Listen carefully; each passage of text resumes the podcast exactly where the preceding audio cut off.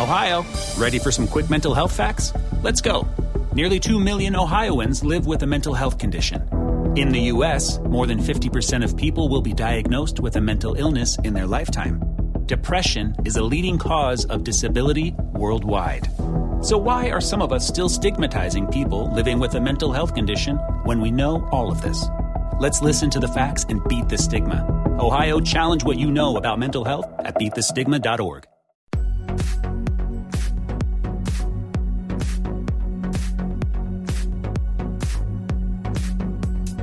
¿Qué tal? Sean bienvenidos nuevamente al espacio de Adrián Ruiz. Es para mí un placer extraordinario que me sigan acompañando en estos episodios en el cuales voy a seguir compartiendo material de crecimiento y desarrollo. Y el día de hoy vamos a hablar de un tema muy importante en cualquier organización y sobre todo para todos los líderes. Estoy hablando de la motivación. Se dice que en cualquier organización el mayor recurso sin explotar y el más caro es la gente. El mayor potencial para el crecimiento, la productividad, el rendimiento, la consecución de logros y la rentabilidad descansa dentro de las habilidades y capacidades de cualquier persona corriente. Una de las cosas que sabemos es que no puedes motivar a otras personas, pero puedes apartar los obstáculos que impiden que se motiven a sí mismas. Toda motivación es automotivación. Como gerente, puedes crear un ambiente en donde se desate de forma natural y espontánea este potencial para la automotivación. Una persona corriente trabaja al 50% de su capacidad, el otro 50% se desperdicia, en gran parte a lo largo de la jornada laboral, en conversaciones ociosas con los compañeros de trabajo, o cuando perdemos el tiempo en Internet. Llegamos tarde, nos marchamos antes, prolongamos nuestros descansos para el café y la comida, y nos encargamos de asuntos personales. Una de las razones para esta pérdida de tiempo, que es uno de los mayores desagües económicos de cualquier organización, es que la gente no está suficientemente motivada y concentrada en su trabajo. Les falta la urgencia y la dirección para realizar su trabajo antes de hacer cualquier otra cosa. Este es un desafío que un buen gerente puede resolver. Hay que aprovechar el 50% sin utilizar de todo nuestro personal. Tu trabajo como gerente entonces es aprovechar ese 50% que ellos no utilizan y por el que la compañía está pagando y canalizar ese tiempo y esa energía en la producción de más y mejor trabajo. El propósito de un negocio es conseguir la mayor rentabilidad financiera. El objetivo de la gestión es obtener el mayor retorno de la energía de la persona que trabaja allí. El capital económico se calcula a veces en dólares o a veces en pesos. El capital humano consiste en la energía mental, emocional y física de los individuos. Tu trabajo como gerente es maximizar ese capital humano y centrarlo en conseguir los resultados más valiosos e importantes posibles para la organización. Para eso, tienes que apartar todo aquello que desmotive. Existen dos factores importantes en la vida y en el trabajo que desmotivan. Ambos comienzan en la primera infancia y se acarrean hasta la vida adulta. A menudo nos referimos a ellos como patrones de hábitos negativos o respuestas condicionadas a los estímulos. El primero de estos factores que desmotivan es el miedo al fracaso. Por sí solo es el mayor obstáculo para el éxito y la consecución de los objetivos en la vida adulta, debido a las críticas destructivas en la infancia. Los adultos crecen temerosos de cometer un error o fallar en su trabajo. Este miedo sirve como forma de parálisis y evita que la gente asuma riesgos, se ofrezcan voluntarios para nuevas responsabilidades o se entreguen de cualquier modo. El miedo al fracaso crea razones o excusas para el bajo rendimiento continuamente. El segundo factor que desmotiva es el miedo al rechazo. Este obstáculo surge igual en la primera infancia, cuando los padres practican el amor condicional con sus hijos. Hace que su amor y su apoyo sea condicional al rendimiento del niño, bajo cierto alto estándar indeterminado. El niño crece así, hipersensible a las opiniones, los comentarios y las críticas de los demás, especialmente de los jefes en el lugar de trabajo. Este miedo al rechazo también es miedo a la crítica, a la condenación o a la censura, el miedo de cometer un error y de que hablen mal de ti por ello. Los gerentes excepcionales son aquellos que practican la aceptación incondicional de cada empleado, provocando que todos ellos se sientan seguros y a salvo con sus jefes de trabajo. Es por eso que lo primero que tenemos que lograr es expulsar el miedo. Hay muchas otras razones para la desmotivación y el bajo rendimiento, pero estas dos son las principales que frenan a las personas a la hora de ofrecerse para hacer lo mejor posible. Las organizaciones y los gerentes de éxito son aquellos que apartan estas barreras consciente y deliberadamente. Hacen que no pase nada por fracasar o cometer errores. Dejan claro que no se rechaza, insulta, critica o amenaza a nadie como represalia por haber cometido un error. Los mejores gerentes crean un entorno en el que la gente se siente libre para que sean lo mejor que pueden ser. Se dice que para construir una organización de alto rendimiento hay que expulsar el miedo. En ausencia del miedo, la gente tiende a producir a un nivel mayor que nunca antes. Aprenderemos entonces una serie de métodos y técnicas prácticos y probados que usaremos para reducir el miedo al fracaso y al rechazo, incrementar la propensión a intentar cosas y provocar que las personas se sientan estupendamente consigo mismas, trabajen para sí y solo cuando el gerente se siente bien consigo mismo, la gente se siente motivada para trabajar duro y tener éxito. Cada una de estas ideas están basadas en años de investigación y práctica. A veces implementar solo una de estas ideas puede transformar un entorno de trabajo común y corriente en un entorno superior casi de la noche a la mañana. Es importante saber entonces cuál es el factor clave. El factor clave es, antes que cualquier otra cosa, la motivación. Y en el máximo rendimiento, esto se convierte solo en lo más importante, el nexo entre el gerente y el subordinado, el factor determinante de rendimiento, la efectividad, la productividad, los resultados, la rentabilidad de una organización. Es lo que tiene lugar en el momento del contacto o comunicación entre el gerente y el empleado. Es así como llegamos al punto donde las dos personas conectan, ya sea de forma positiva o negativa. Es donde se determina el rendimiento pasado, presente y futuro del individuo y de la organización. Cuando este contacto entre el jefe y el subordinado es positivo y favorecedor, entonces el rendimiento, la productividad y los resultados del individuo alcanzarán su nivel más alto.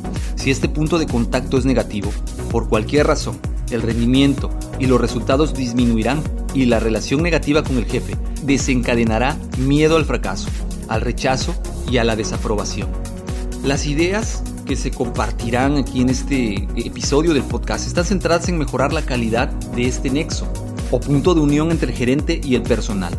Todo lo que hagas para mejorar esta intersección o contacto mejorará la calidad general de tu vida laboral, sin importar en qué escalafón de la gerencia te encuentres. Como dijo Einstein, nada ocurre hasta que algo se mueve. Por la misma razón, nada ocurrirá hasta que alguien se mueva. Ninguna de estas ideas será de valor hasta que, y a menos que, las pongas en marcha, preferiblemente lo antes posible. Es por eso que los gerentes eficaces están intensamente orientados a la acción. Cuando escuchan una buena idea, avanzan rápidamente para implementarla y ponerla en marcha. Por lo tanto, según vayas leyendo todas las actividades que tengas y vayas realizando todos tus ejercicios de confianza, aprenderás que cualquier cosa que creas puede ayudarte a motivar a tu equipo a un nivel superior. No lo retrases, ponlo en práctica inmediatamente, ese mismo día. Te aseguro que te van a sorprender los resultados. El factor psicológico en realidad se reduce a un simple punto, el autoconcepto. El descubrimiento del autoconcepto tal vez sea el adelanto más importante en el desarrollo del potencial humano en el siglo XX y XXI. Es una estructura de creencias o el sistema de valores del individuo, se forma y se desarrolla en la primera infancia y está compuesto de todas las emociones, experiencias, decisiones y enseñanzas que ha sufrido esta persona. Autoconcepto determina el modo en que una persona piensa de sí misma, se siente y se ve con respecto al mundo. Es como el centro de mando que se establece en el corazón de la personalidad y de la productividad. Es lo que gobierna el rendimiento, la conducta y los resultados individuales. Todos los cambios o mejoras en el rendimiento y el comportamiento externos comienzan con mejoras en el autoconcepto. En otras palabras, todos los cambios en el mundo exterior del individuo comienzan con cambios en el mundo interior. Es ahí donde el autoconcepto y el rendimiento van de la mano. Consta de tres componentes, el ideal, la autoimagen y la autoestima. El ideal del individuo es una imagen que resume lo que él aspira a ser en la vida. Está formado por los objetivos, sueños, esperanzas y aspiraciones que la persona tiene para sí misma y aquello en lo que es posible que se convierta en algún momento del futuro. La segunda parte del autoconcepto es la autoimagen. Este es el modo en que una persona piensa que es vista por los demás. La gente se ve a sí misma como agradable, de confianza y competente, tenderá a hacer su trabajo mucho mejor que la gente que no se ve a sí misma de un modo particularmente bueno. Tu autoimagen está fuertemente influenciada por el modo en que la gente te trata diariamente. La tercera parte y el núcleo del autoconcepto es el nivel de autoestima del individuo. Puede definirse como cuánto te gustas a ti mismo, Cuanto más se gusten y se respeten a sí mismas las personas por dentro, mejor rendirán por fuera. Establecerán por sí mismas objetivos más grandes y estándares más altos para la calidad de su trabajo. Cuando las personas se gustan a sí mismas, también les gustan a las demás personas y se convierten en excelentes jugadores de, equipo. La autoestima es el núcleo del reactor de la personalidad humana y determina en gran medida el nivel de energía, entusiasmo, vitalidad y autoconfianza de un individuo. La clave para crear una organización de alto rendimiento es crear un entorno de autoestima alta, apartando el miedo al fracaso y el rechazo que inhibe el rendimiento personal. El gerente debe de crear un lugar de trabajo positivo y con una alta autoestima. Él tendrá un rendimiento mayor y un ausentismo menor, una tasa de rotación del personal más baja y una mayor productividad y menos errores. Hay siete modos en el que el gerente puede edificar y reforzar una autoestima positiva en cada empleado. Estas prácticas se alinean con siete motivaciones. La primera son los desafíos, es decir, dale a la gente trabajos que los hagan esforzarse. La segunda, la libertad. Dale a la gente la suficiente autonomía para trabajar sin supervisión constante. Cuanta más libertad para hacer su trabajo que tengan, se sentirán mejor consigo mismos. La tercera es el control. Establece tiempos regulares para la revisión de los informes y discusión sobre el trabajo. El cuarto es el respeto. Cuando pides la opinión a tu gente y los escuchas con atención, cuando quieren hablar contigo y se sienten más valorados, es muy importante establecer esta relación de respeto. La calidez. Cuanto más ve a la gente que te gustan y te preocupan como individuos, además de como miembros del personal, mejor rendirán.